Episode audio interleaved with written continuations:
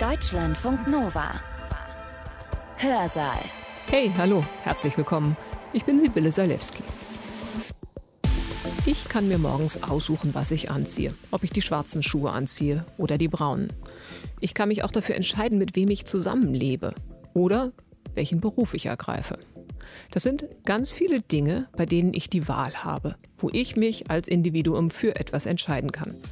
Wir hier in Deutschland, die wir in einer Demokratie leben, haben ganz viele Freiheiten.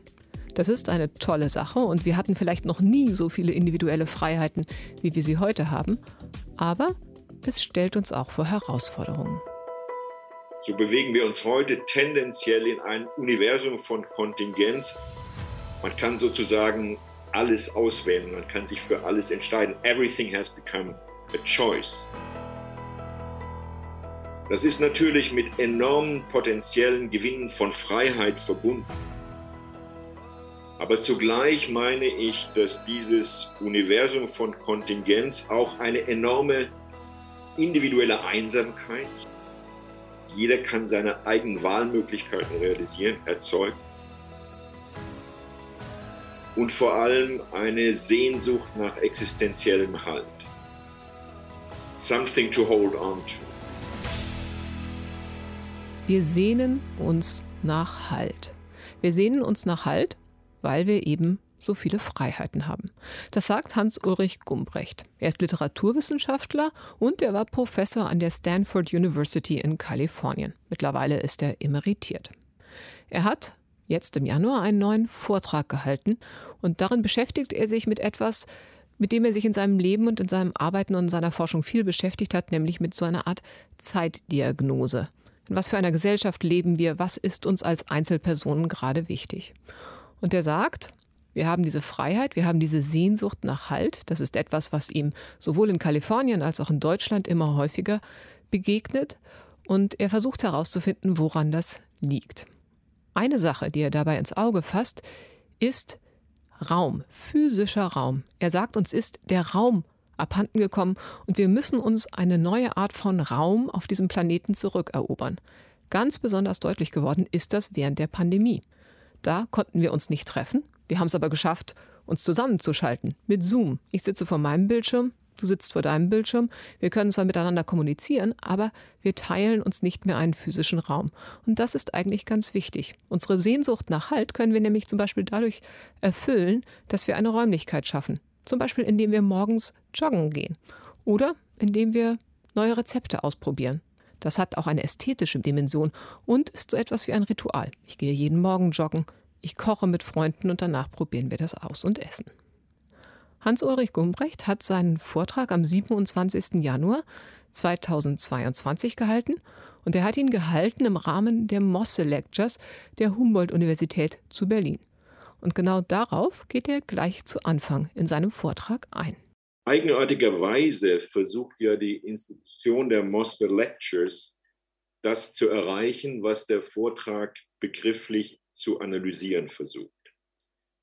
Die Mosse Lectures versuchen Menschen hier durch Andenken in einen Raum zurückzubringen, in diesem Fall in den Raum von Berlin, der kollabiert war und dessen Kollaps sie ausgeschlossen hatte. Der historisch wesentliche Fall war der Fall des Medienverlegers Hans Lachmann-Mosse, der im April 1933 vor den nationalsozialistischen Machthabern, aber wahrscheinlich auch vor seinen Gläubigern nach Paris geflohen war und nie mehr nach Berlin, nach Deutschland zurückkehrte. Es ist mir wichtig zu betonen, dass wir diesen Vortrag auch als ein Heraufbeschwören, eine Erinnerung an die Familie Mosse vollziehen sollten. In einem vergleichsweise harmlosen Modus sind ja auch wir von einem in diesem Fall Covid-bedingten Kollaps des Raums tangiert.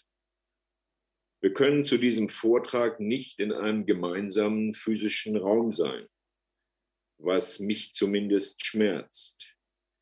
Dieser Verlust ist typisch für die Gegenwart und nicht nur für die Covid-Gegenwart. Zugleich ist es überraschend schwer zu greifen, zu begreifen und zu benennen, was wir denn genau in dieser Gegenwart vermissen. Und darum genau soll es in diesem Vortrag gehen. Zu identifizieren, was wir in dieser spezifischen Gegenwart vermissen und Vorschläge zu formulieren, wie wir vielleicht auf dieses Vermissen reagieren können. Mein Vortrag in sechs Teilen wird einsetzen mit gewissen Thesen, die ich schon früher vorgetragen und aufgeschrieben habe. Das ist mir immer etwas peinlich, aber das ist nun mal argumentativ so.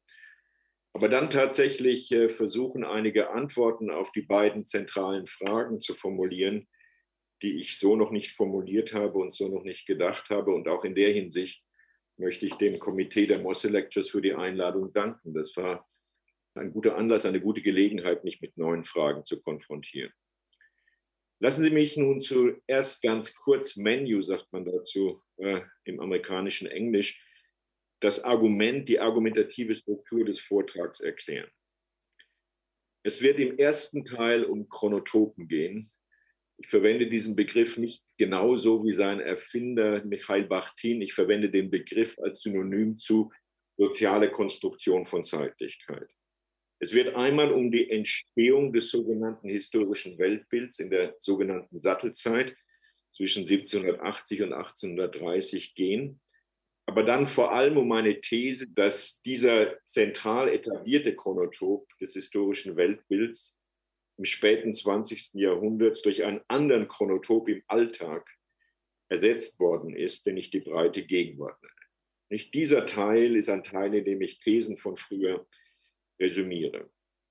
Der zweite Teil des Vortrags wird dann versuchen, eine zentrale existenzielle Situation dieser Gegenwart zu beschreiben und ich werde dafür den Begriff Universum von Kontingenz verwenden. Universum von Kontingenz und auf die These zu sprechen kommen, das höre ich immer wieder, hier vor allem im amerikanischen Englisch, dass diese Gegenwart als Universum von Kontingenz eine Sehnsucht nach Halt auslöst. We need something to hold on to.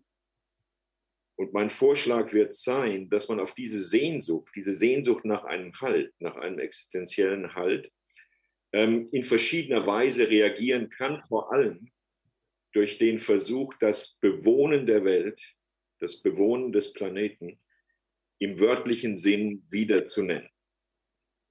Und die folgenden Teile des Vortrags, also Teile 3, 4 und 5, beschreiben verschiedene Schichten eines solchen Wiederbewohnens des Planeten. Im dritten Teil das, was ich existenzielle Räume und äh, mystische Körper nenne. Im vierten Teil ästhetische Momente im Alltag. Und im fünften Teil von einer Rückkehr zu Ritual. Am Ende und im Sinn einer Coda werde ich noch ein bisschen über die Frage nachdenken, ob man diese Vorschläge politisch nennen kann. Und einige von Ihnen werden nicht überrascht sein, wenn ich sage, dass der Antwort eher Nein heißt. Das wird also in den mir verbleibenden ungefähr 40 Minuten schon ein gewisser begrifflicher Quick-Step sein.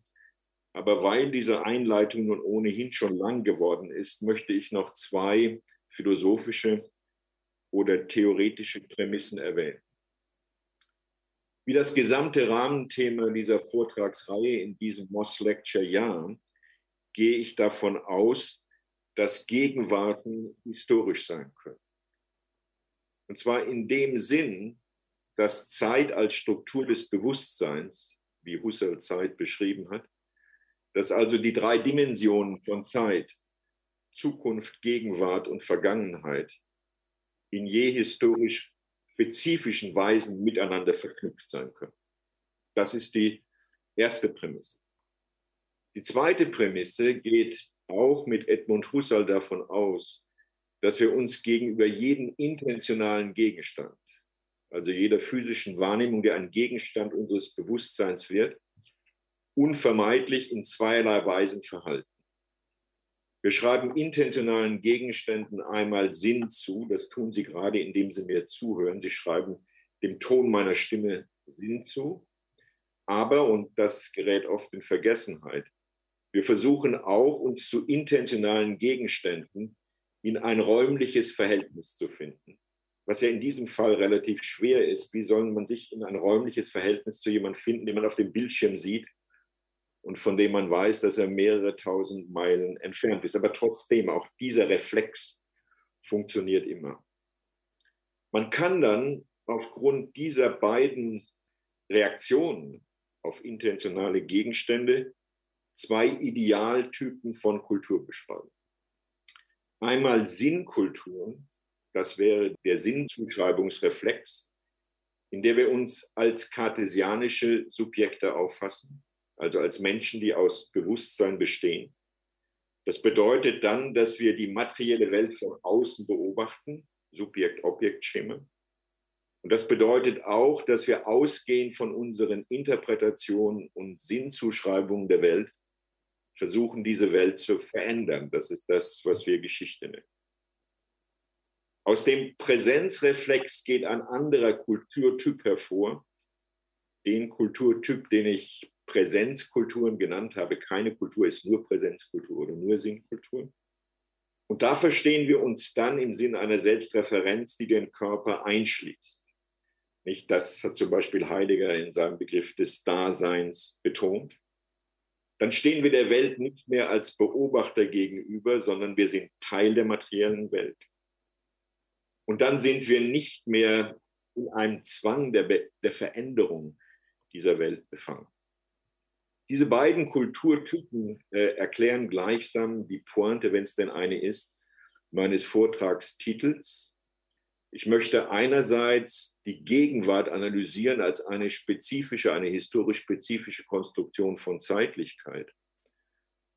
Und dann sagen, dass diese spezifische Konstruktion von Zeitlichkeit eine Sehnsucht nach Halt äh, produziert und hervorgebracht hat, auf die wir mit einer Betonung von Räumlichkeit, das sind die Präsenzen, reagieren können. Aber jetzt also zum ersten Teil, zum Wandel der Chronotopen. Und ich entschuldige mich noch einmal dafür, dass ich diese Beobachtung, diese historische Beobachtung nicht jeweils neu erfinden kann. Es geht also zum ersten um die Emergenz des sogenannten historischen Weltbilds. Ich denke, die Entwicklung hin zum historischen Weltbild setzt ein, mehr oder weniger in einigen europäischen Gesellschaften und Kulturen im Drittel, Viertel des 18. Jahrhunderts, als ein Teil der Bevölkerung, das waren die Intellektuellen jener Zeit, die sich selbst in der Koine des 18. Jahrhunderts im Französischen Les Philosophes nannten, als ein Teil der Bevölkerung Selbstbeobachtung habitualisierte.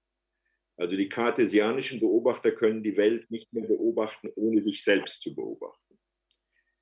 Diese habitualisierte Selbstbeobachtung hat zwei Konsequenzen gehabt, die sich leicht dokumentieren ließen.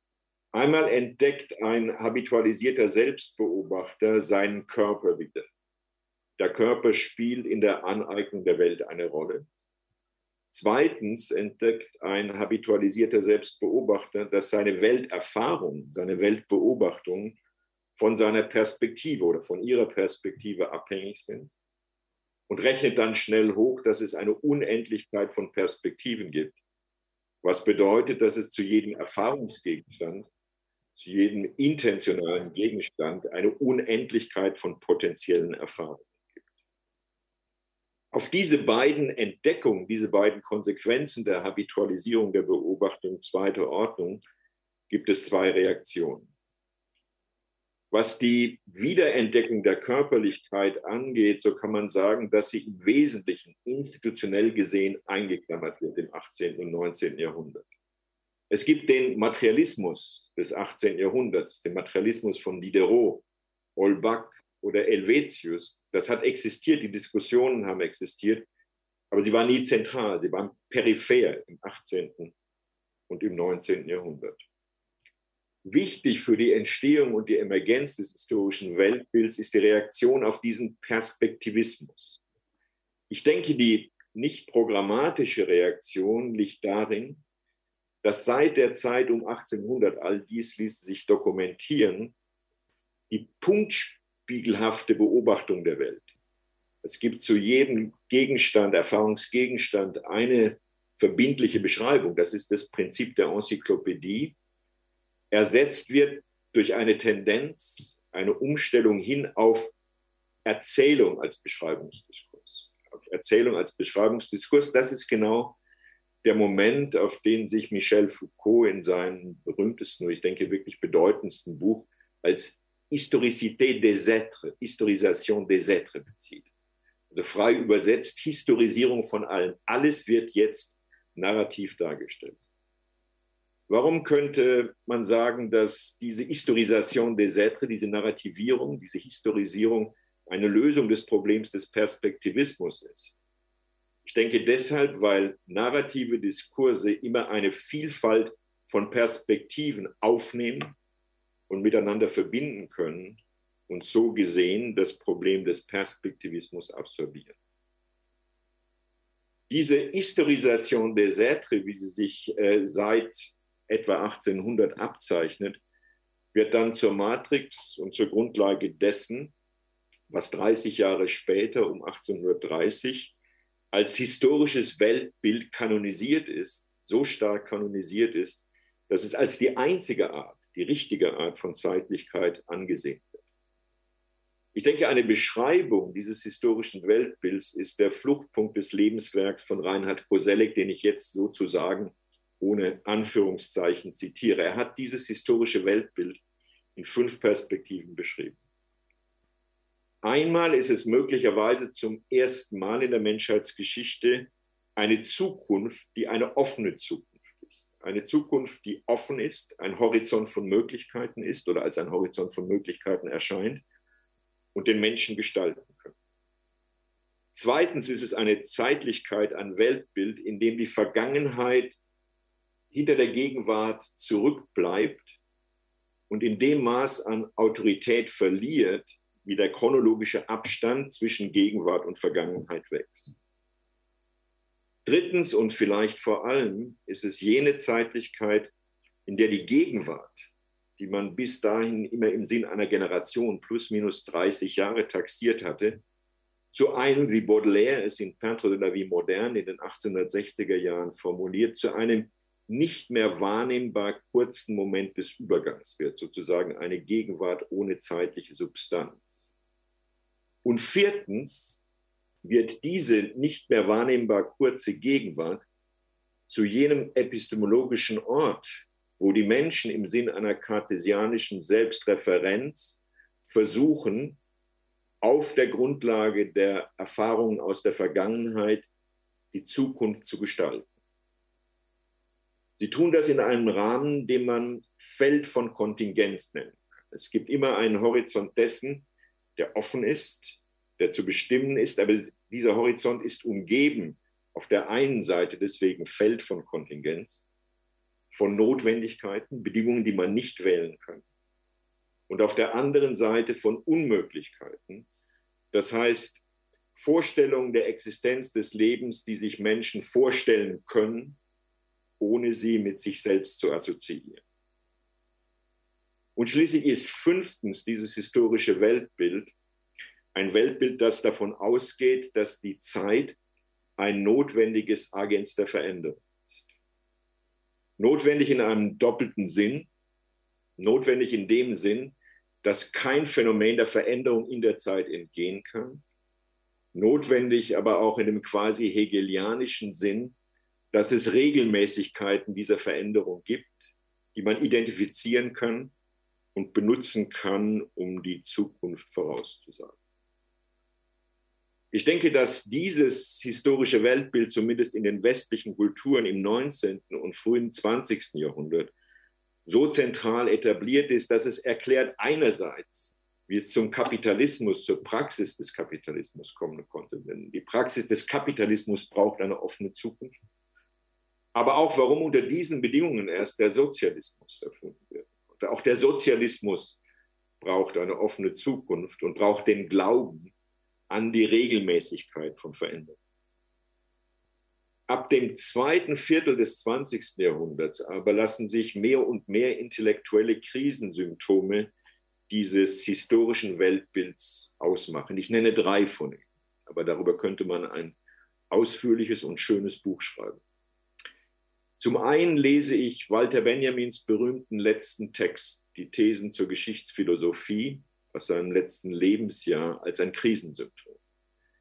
Denn in diesem Text wendet ja der Engel der Geschichte der Zukunft seinen Rücken zu. Er schaut nicht mehr in die Zukunft, er blickt nicht mehr in die Zukunft, was biografisch gesehen damit zusammenhing, dass Benjamin im Moment seines Todes mit der Tatsache konfrontiert war, dass die Sowjetunion, auf die er gesetzt hatte, als Zukunft gesetzt hatte, ein Pakt mit Nazi-Deutschland eingegangen war. Benjamin hatte keine offene Zukunft mehr. Und das war ein Anlass, warum der Engel der Geschichte mit dem Rücken gegen die Zukunft sich den Opfern der Geschichte zuwendet, in einem empathischen Verhältnis.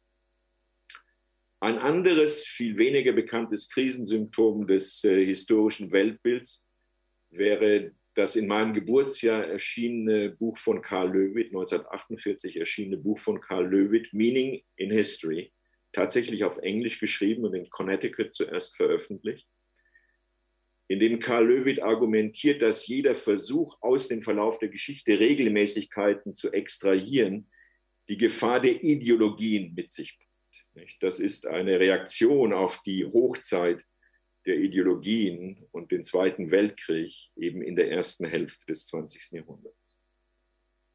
Ein anderes Krisensymptom, vielleicht philosophisch nicht ganz vergleichbar mit Benjamin und Löwit, obwohl der Autor mir so sympathisch ist, ist das sprichwörtlich gewordene Buch von Jean-François Lyotard, La Condition postmoderne aus dem Jahr 1979 in der Lyotard mit seiner Kritik an den Grand Récits, den großen Erzählungen, die Grundlage des historischen Weltbilds gleichsam aushebelt, indem er sagt, dass die Umstellung auf Geschichte, die Umstellung auf Erzählung eben nicht garantiert, dass der Perspektivismus absorbiert wird. Ich denke, diese Krisensymptome kündigen metaphorisch gesprochen an, was wir jetzt erlebt haben, nämlich dass die Zentralität dieses historischen Weltbilds, wie sie im 19. und frühen 20. Jahrhundert äh, dominiert hatte, heute in unserem Alltag nicht mehr besteht. Ich glaube, wir leben in unserem Alltag in einer Zeitlichkeit, die nicht mehr die Zeitlichkeit des historischen Weltbilds ist. Das historische Weltbild existiert weiter, zum Beispiel äh, in Abteilungen für Geschichte an Universitäten.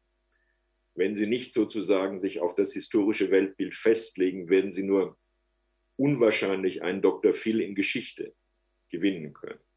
Auch die Politik ist auf das historische Weltbild, an den Glauben, an eine offene Zukunft angewiesen. Aber ich glaube, in unserem Alltag gehen wir von einer anderen Zeitlichkeit aus. Wir gehen von einer Zeitlichkeit aus, ich nenne sie breite Gegenwart, in der die Zukunft nicht mehr ein offener Horizont von Möglichkeiten ist, sondern besetzt ist von Gefahren, die sich langsam auf uns zubewegen. Denken Sie etwa an die proverbiale Erderwärmung oder denken Sie an die demografische Entwicklung. Ich denke, dass diese Gefahren real sind, aber selbst wenn sie nicht real wären, so stellt man sich die Zukunft vor. Die Zukunft ist besetzt von diesen Gefahren, die auf uns zugehen. Die Vergangenheit, meine ich, zweitens, ist nicht mehr eine Vergangenheit, die hinter uns bleibt, sondern vor allem aufgrund von ähm, elektronischen Speichermedien eine aggressive Vergangenheit, eine Vergangenheit, die mit ihren Materialien die Gegenwart überschwemmt. Es gibt kein Dokument, kein historisches Dokument, das nicht auf jedem Laptop gegenwärtig zu machen wäre. Wir haben sozusagen immer schon zu viel, nicht an verstandener Geschichte, sondern an Geschichtsmaterialien. Es gibt ja auch in keiner Nation irgendeinen Tag des Jahres, der nicht mehrfach als historischer Gedenktag gebucht ist.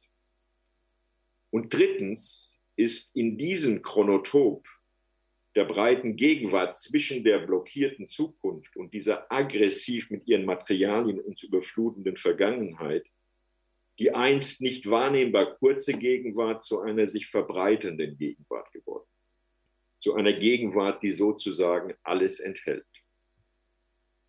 Und wenn viertens im Chronotop des historischen Weltbilds, die kurze Gegenwart des historischen Weltbilds, mit einer kartesianischen Selbstreferenz, Menschen als Bewusstsein verbunden war, so macht vielleicht diese andere Temporalität der breiten Gegenwart verständlich, warum es intellektuell, aber auch im Alltag eine Tendenz gibt, den Körper in die Selbstreflexion zurückzuholen. Zum Beispiel in so hybriden Pseudo- oder Nicht-Pseudodisziplinen wie Neurophilosophie, aber auch, wenn man es denn tut, in dem Early Morning Jogging, was zu unserem Alltag gehört. Und man könnte fünftens noch erwähnen, dass in der breiten Gegenwart wir vielleicht nicht mehr davon ausgehen oder nicht mehr mit der vollen Überzeugung davon ausgehen, dass Zeit ein notwendiges Agens der Veränderung ist. Man könnte den Begriff des Anthropozäns verwenden, um zu sagen, das ist so ein Begriff der breiten Gegenwart. Denn das Anthropozän streckt sich ja aus zwischen dem ersten negativen Einfluss der Gegenwart von Menschen auf diesem Planeten auf die Ökosphäre. Und das Anthropozän wird erst beendet sein, wenn sich die Menschen von diesem Planeten verabschieden werden, wenn es also kein Überleben der Menschen mehr auf diesem Planeten gibt. Und das bedeutet, dass in dieser Narration des Anthropozäns die menschliche Selbstreferenz wieder eine körperliche ist. Denn es ist ja die körperliche Präsenz der Menschen auf diesem Planeten, der einen negativen Einfluss auf die Ökosphäre hat. Aber die Menschen werden dann selbst auch Opfer dieses negativen Einflusses auf die Ökosphäre. Wenn man das weiter durchdenkt, steht auch die Frage an, wie denn ein Weltbeobachter zu denken wäre, der diese Körperlichkeit wieder zurückgewinnt.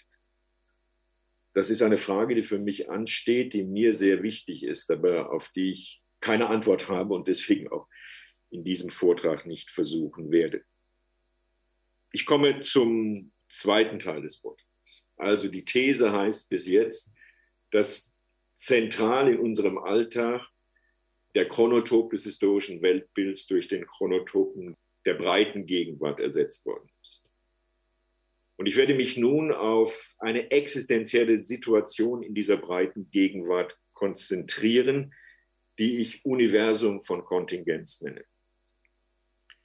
Diese breite Gegenwart enthält nicht nur alles, sondern sie bringt auch metaphorisch gesprochen die Pole des Felds von Kontingenz. Das war die Situation im historischen Weltbild, nämlich Notwendigkeit auf der einen Seite und Unmöglichkeit auf der anderen Seite zum Schmelzen. Lassen Sie mich dafür zwei Beispiele formulieren. Zuerst zur Notwendigkeit. Es hat wohl schon immer Menschen gegeben, die entweder mit männlichen oder weiblichen Genitalien geboren wurden, die aber wussten, dass sie dem anderen Geschlecht angehören. Also Menschen mit männlichen Genitalien, die wussten, dass sie Frauen waren und umgekehrt. Früher stand diesem subjektiven Wissen die Notwendigkeit des biologischen Geschlechts gegenüber. Sozusagen im Sinn von Pech gehabt. Du möchtest gerne eine Frau sein, aber du kannst nicht. Heute gibt es Hoffnung, heute gibt es fast schon Wahlmöglichkeiten, weil es geschlechtsverwandelnde Chirurgie gibt. Die mag noch an ihrem Anfang stehen, aber verstehen Sie, was ich sagen will, wenn ich sage, dass dieses Beispiel ein Schmelzen dieses Pols der Notwendigkeit illustriert. Auf der anderen Seite Unmöglichkeit haben sich Menschen schon immer Modalitäten der Existenz vorgestellt, haben sich Modalitäten der Existenz imaginiert, die sie sich selbst sozusagen nicht zutrauen. Allgegenwart zum Beispiel, Allwissen, um nicht Allmacht zu sagen. Diese Vorstellungen wurden dann zu Gottesprädikaten. Aber heute scheinen sie ja zum Teil realisiert. Es ist eine schwache Modalität von Allgegenwart, dass Sie mehrere Meilen, tausend Meilen von mir entfernt diesem Vortrag zuhören können oder sehen, wie das frühe Licht in Kalifornien hinter mir scheint. Auch die von Intellektuellen natürlich pflichtgemäß immer kritisierte Wikipedia ist eine Form von Allwissenheit. Wir können eine Quantität von Wissen auf jedem Laptop abrufen, die man sich früher nicht vorstellen konnte. Dann könnte man sagen, wenn wir uns früher intellektuell in einem Feld der Kontingenz bewegt haben und glaubten, die Zukunft gestalten zu können, so bewegen wir uns heute tendenziell in ein Universum von Kontingenz. Man kann sozusagen alles auswählen, man kann sich für alles entscheiden. Everything has become a choice, wie man im Englischen sagen würde. Das ist natürlich mit enormen potenziellen Gewinnen von Freiheit verbunden. Aber zugleich meine ich, dass dieses Universum von Kontingenz auch eine enorme individuelle Einsamkeit, jeder kann seine eigenen, aus, seine eigenen Wahlmöglichkeiten realisieren, erzeugt und vor allem eine Sehnsucht nach existenziellem Halt. Something to hold on to. I'm looking for something to hold on to, höre ich immer wieder, nicht nur im intellektuellen kalifornischen Alltag als Möglichkeit, auf diese Sehnsucht zu reagieren, möchte ich, meine Damen und Herren, mit Ihnen den Versuch diskutieren, das Bewohnen des Planeten als Raum neu zu lernen, das Bewohnen des Planeten als Raum neu zu lernen, den Planeten so zu erleben, dass aus dem Universum der Kontingenz eine Welt der Vertrautheit werden kann. Das wäre sozusagen meine Reaktion auf die. Ich war bisher immer nur bis zu dem Punkt gekommen, dass es diese Sehnsucht gibt, to hold on to something.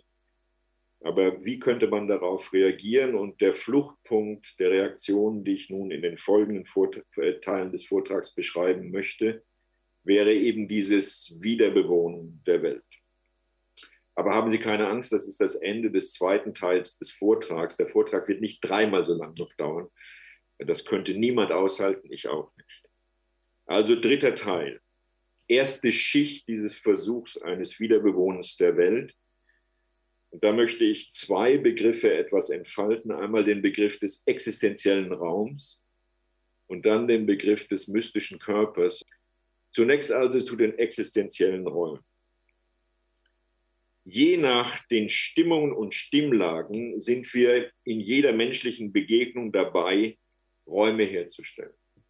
Man sitzt in einem gewissen Abstand von dem Gesprächspartner. Man wendet sich dem Gesprächspartner auch in einem physischen Sinn zu. Wenn ich Josef zum Beispiel hier auf dem Bildschirm sehe, dann reagiert er sozusagen auch mit seinen Körpergesten, so wie ich mit meinem Gestikulieren reagiere. Wir stellen einen Raum her, der in diesem Fall sehr schwer zu beschreiben ist, weil es ja sozusagen ein technisch hergestellter virtueller Raum ist. Takt, Eleganz, Präsenz, wenn man sagt, diese Person hat Präsenz. Das sind Begriffe, die sich auf diesen hergestellten Raum beziehen. Und ich nenne ihn existenziellen Raum, weil er zwar eine Affinität zu den Territorien der Tiere haben, die Tiere, die ihre Territorien herstellen, aber wesentlich fluider ist, ja geradezu ein Gegenstand von Kreativität sein kann. Das wäre sozusagen mein erster Vorschlag, dass wir diese Fähigkeiten des Takts, der Eleganz, der Präsenz zum Herstellen von existenziellen Räumen wieder lernen und wieder kultivieren sollten. Für jene, und damit komme ich zu dem anderen Begriff, äh, mystische Körper, für jene von der Soziologie weitgehend vernachlässigte Art von Gesellschaftlichkeit, die nicht nur auf geteilten sozialen Wissen beruht, sondern den Körper einschließt, verwende ich gerne einen Ausdruck, der eine sehr frühe, historisch gesehen, sehr frühe Selbstreferenz des Christentums war, nämlich den mystischen Körper. Also Corpus Christi Mysticum war eine frühe Selbstreferenz äh, des Christentums, die den Körper der Christen einschloss.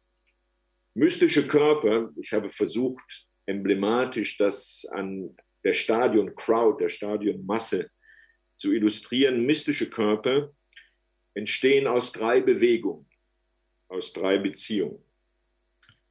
Einmal aus einer lateralen Beziehung. Wir alle haben eine vorbewusste Tendenz, die Bewegung von Körpern, die neben uns stehen, neben uns sitzen, zu kopieren.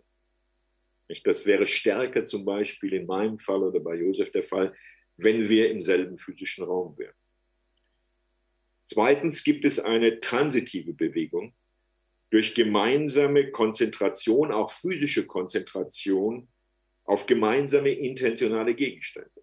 Also zum Beispiel das Fußball- oder American Football-Spiel in einem Stadion oder das Rockkonzert oder die Papstmesse, die im Freien äh, gelesen wird. Und drittens gibt es metaphorisch gesehen auch eine vertikale Bewegung, eine Bewegung der Euphorie, der Stadion-Euphorie, die in solchen mystischen Körpern entstehen kann.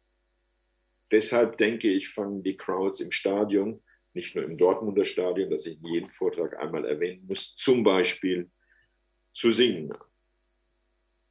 Also meine ich, wir sollten auch lernen, wieder Teil mystischer Körper zu sein. Ich könnte mir vorstellen, dass Josef und ich darüber eine polemische Diskussion haben könnten. Äh, wenn ich ins Stadion gehe, jedenfalls, dann hänge ich zu Hause meine Individualität am Haken auf. Ja, also ich möchte gerade kein intellektuelles Individuum sein, wenn ich im Stanford Stadium oder im äh, Dortmunder Stadion bin. Dazu aber auch eine selbstkritische Anmerkung. Es entgeht mir natürlich nicht, dass die Entstehung von mystischen Körpern immer mit einem Risiko an Gewalt verbunden ist. Nicht? Das wissen Sie aus Berichten von Unfällen, sozusagen kollektiven Unfällen, die in Stadien entstehen. Ich denke, das lässt sich nicht ganz eliminieren. Aber für mich ist diese Gefahr, dieses Risiko nicht so stark, dass ich nicht doch sagen möchte, wir sollten wieder lernen, Teil eines mystischen Körpers zu sein, nicht für unser ganzes Leben, aber in bestimmten Momenten der Intensität. So viel also zu existenziellen Räumen und zu mystischen Körpern. Die zweite Modalität dieses Wiederbewohnens der Welt, des Planeten, von der ich reden möchte, ist ästhetische Erfahrung im Alltag. Ich möchte nicht auf alle Typen von ästhetischer Erfahrung eingehen, sondern spezifisch ästhetische Erfahrung im Alltag. Um diese Dimension ästhetischer Erfahrung im Alltag verständlich zu machen, bedarf es einer Vorbemerkung zum Begriff der Ästhetik. Er ist bekanntlich im frühen 18. Jahrhundert entstanden im Hinblick auf eine Ausnahme gegenüber dem Rationalismus des 17. und des 18. Jahrhunderts. Nicht? Das war der Rationalismus des Subjekt-Objekt-Weltbilds, der Rationalismus der Interpretation, der intellektuellen Konzentration auf die Welt, den Körper ausschloss. Also eigentlich Rationalismus bedeutet, die Welt, die materielle Welt nur zu interpretieren. Als ästhetisch gelten, und Baumgarten hat bekanntlich diesen Begriff eingeführt in seiner Magisterarbeit, als ästhetisch gelten solche Erfahrungsgegenstände, die zugleich ein sinnliches Verhältnis zur materiellen Welt auferlegen. Wie zum Beispiel, das ist der Gegenstand, auf den sich Baumgarten konzentriert, die Rezitation, nicht das Lesen. Die Rezitation von Gedichten. Wenn ich Ihnen ein Gedicht rezitierte hier, dann würden Sie nicht nur die Worte interpretieren, ihnen Sinn zuschreiben, sondern auch via Prosodie, via Rhythmus, Reim und so weiter und so weiter ein sinnliches Verhältnis zu meiner Stimme entwickeln. Das wäre also die Ausnahme. Diese Ausnahme wird dann im deutschen Idealismus durch den Begriff der Autonomie der Kunst aus dem Alltag herausgerückt.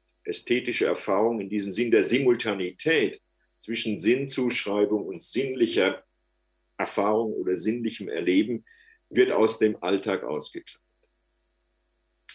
Wenn wir nun Stichwort breite Gegenwart davon ausgehen können, dass in unserem Chronotopen der breiten Gegenwart der Körper in die menschliche Selbstreferenz zurückgekehrt ist, auch im Alltag, Stichwort Jogging zum Beispiel, dann wird es vielleicht verständlich, warum unser Alltag von solchen ästhetischen Momenten im Sinn einer Simultanität, eines sinnlichen und zugleich interpretierenden Verhältnis zur materiellen Welt kommt. Dafür drei relativ banale Beispiele. Mehr als noch vor drei oder vier Jahrzehnten, und daran kann sich ein so alter Vortragender erinnern, und nicht nur in Restaurants mit Michelin-Stars, ist das Essen, die Nahrungsaufnahme, äh, auch in unserem Alltag zu einem Moment ästhetischer Erfahrung geworden. Nicht, was man heute für ein Essen in einem teuren Restaurant ausgibt, wenn einem das gefällt, war früher unvorstellbar und das ist sicher nicht nur ein Silicon Valley-Phänomen. Aber auch der Ehrgeiz, gerade bei vielen Intellektuellen, neue Rezepte kennenzulernen, diese Rezepte auszuprobieren und dann gemeinsam, Ritual, zu essen, äh, hält keinen Vergleich mit der Zeit von vor 30, 40 Jahren aus, wo das höchstens mal an Sonntag oder an Weihnachten wichtig war. Ähnliches gilt für das, was man in der deutschen Alltagssprache Fashion nennt. Ja, wie man sich anzieht, die Möglichkeit, über die Kleidung etwas auszudrücken, die Möglichkeit, sich exzentrisch zu kleiden und so weiter und so weiter, spielt heute eine zentrale Rolle, auch und gerade bei der Berufskleidung. Gut aussehen wollen im Alltag oder darüber zu reden im Alltag macht diese Momente ästhetische Erfahrung im Alltag keine Autonomie ästhetische Erfahrung aus. Und dazu gehören auch die zum Alltag gewordenen athletischen Übungen. Im Kraftstudio, davon schreibt mir eine Berliner Freundin fast täglich, Alltag, also sie macht ihre Übungen im Kraftstudio, aber auch beim Early Morning Jogging ich weiß nicht, ob man die erste äh, Zigarette am Morgen und den Kick der ersten Zigarette am Morgen, das mache ich statt Jogging, auch in diese ästhetische Erfahrung mit einbeziehen kann. Ich könnte natürlich unendlich weiter Beispiele anführen, aber das würde banal.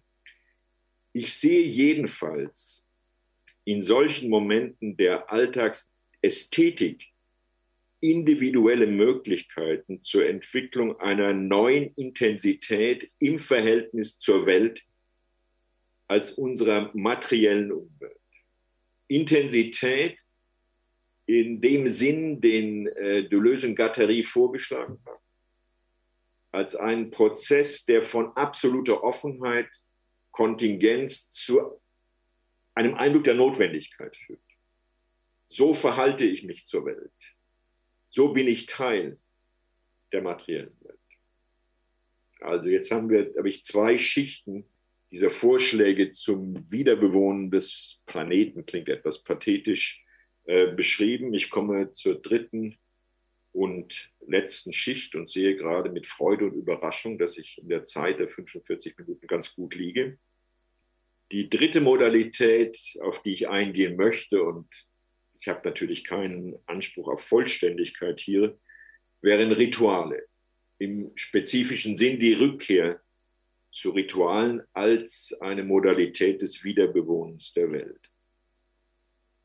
Unter Ritualen verstehe ich im Sinne von Präsenzkultur Choreografien zur Verteilung von Körpern und ihren Bewegungen im Raum. Über Rituale sind alle Gegenwarten durch Variationen mit ihren Vergangenheiten verbunden. Also Rituale haben in diesem Sinn immer einen Vergangenheitsanschluss. Aber wie könnten wir zum Beispiel durch eine Rückkehr zu Ritualen lernen, die Welt wieder zu bewohnen? Auch dafür drei Beispiele. So etwa, indem die Räume der Parlamente im konkreten Sinn wieder besetzt und belebt würden und Parlamentspolitik nicht nur in Ausschüssen und in Ausschüssen elektronisch stattfindet. Man würde ja damit, obwohl das sehr schwierig zu analysieren und zu erklären wäre, auch die Hoffnung verbinden, dass die intellektuelle Qualität dieser Debatten, nicht nur die rhetorische Qualität, wieder steigt und damit auch die Qualität der politischen Entscheidungen. Ähnliches könnte man für die Choreografien der Universität sagen. Es ist interessant, dass in der vergangenen Woche die Stanford Undergraduates eine offizielle Beschwerdeschrift beim Rektorat eingereicht haben über Faculty Absentism. Ja, die ersten drei Wochen des Jahres gab es in Stanford keinen Präsenzunterricht. Präsenzunterricht ist seit dieser Woche an der Stanford University wieder möglich. Aber nur wenig Professoren haben davon Gebrauch gemacht. Wenig Professoren haben davon Gebrauch gemacht, diesen wunderschönen Campus und seine Gebäude wieder zu beleben. Und in dem Sinne wäre auch im wörtlichen Sinn das Wiederbewohnen der Universität in ihren Ritualen, Ritual der Vorlesung, Ritual der Seminare, Ritual der Thesenverteidigung, Ritual der akademischen Feste, eine Modalität des Wiederbelebens, eine Modalität, die wir gegen die Desintegration des Universitätsraums in unendlich viele elektronische Einzelgespräche stellen soll. Und vielleicht sollten wir drittens versuchen, eine solche Rückkehr zu Ritualen zu verbinden mit einem Festhalten an örtlichen Ritualen, mit ihren spezifischen Gebäuden, ihren spezifischen Sprachen und Diskursen, ihren spezifischen Symbolen. Das wäre in der Rückkehr zu Ritualen auch eine Form der Bewahrung, die ich verstehe als eine Modalität, eine Form des materiellen Bewohnens dieses Planeten. Das waren mit einigen Illustrationen meine Reaktionen auf diese Frage, wie können wir dieser Sehnsucht nach einem Halt im Universum der Kontingenz entsprechen und wie angedroht und äh, zugesagt noch eine Coda, eine kurze Reflexion, wirklich kurze Reflexion über die Frage, was ist denn nun der Status von solchen Vorschlägen zur Wiederbelebung, zur Wiederbewohnung der Welt? Was ist der Status von diesen Vorschlägen, auf die Sehnsucht nach Halt im Universum der Kontingenz zu reagieren? sind diese Vorschläge politisch zu nennen. Sie sind sicher nicht politisch zu nennen im Sinn, den meine Generation, die Generation von 1968, einmal gepflegt hat. Sie sind nicht politisch zu nennen in dem Sinn, dass sie das Leben von unterprivilegierten Zeitgenossen verbessern werden. Es sind, das ist mir durchaus bewusst, Vorschläge, die sich an Leute wie uns, an eine bestenfalls globale gebildete Mittelschicht wenden. Aber warum nicht? Zweitens sind diese Vorschläge nicht politisch in dem anderen und im alltagssprachlich gebrauchten Sinn. Es sind keine Lösungsvorschläge, mit denen dringende öffentliche Probleme einer Lösung zugeführt werden. Die Welt wird sich durch diese Vorschläge in ihren Problemlösungen nicht verbessern. Und schließlich sind es, zumindest auf der Ebene einer Rückkehr zu den Ritualen, das haben Sie gehört, im wörtlichen Sinn konservative Vorschläge. Was allerdings in einem Land mit einer Intensität von ökologischen Debatten wie Deutschland vielleicht nicht so schrill negativ klingt. Das Wort konservativ wie in meiner Jugend. Vielleicht verändert sich der Status dieser Vorschläge etwas, wenn man sie bezieht auf die Pointe dieses Begriffs von Anthropozän, von dem ich am Anfang des Vortrags gesprochen habe. Vielleicht könnten diese Vorschläge ein Beitrag zu der Frage, der praktischen Frage sein, wie lange das Überleben der Menschen auf diesem Planeten noch dauern kann. Und da meine ich nicht so sehr in dem Hinblick, dass diese Vorschläge dazu führen, dass Menschen noch Tausende von Jahren länger auf dem Planeten sein würden. Vielleicht sind sie so etwas wie Vorschläge zu einem Abschied in Würde. Und Vorschläge zu einem Abschied in Würde stehen ja einem 73-jährigen Vortragenden gar nicht so schlecht an. Vielen Dank für Ihre Anwesenheit im komplizierten Sinn und für Ihre Aufmerksamkeit. Das war der Literaturwissenschaftler Hans-Ulrich Gumbrecht. Sein Vortrag hatte den Titel Welche Präsenz braucht die Gegenwart? über Dispositive der Reflexion und Rituale der Intensität. Er hat diesen Vortrag am 27. Januar 2022 gehalten im Rahmen der Mosse Lectures der Humboldt-Universität zu Berlin. Und der Titel der Mosse Lectures in diesem Jahr ist Theater der Gegenwart. Deutschlandfunk Nova. Hörsaal. Jeden Sonntag neu.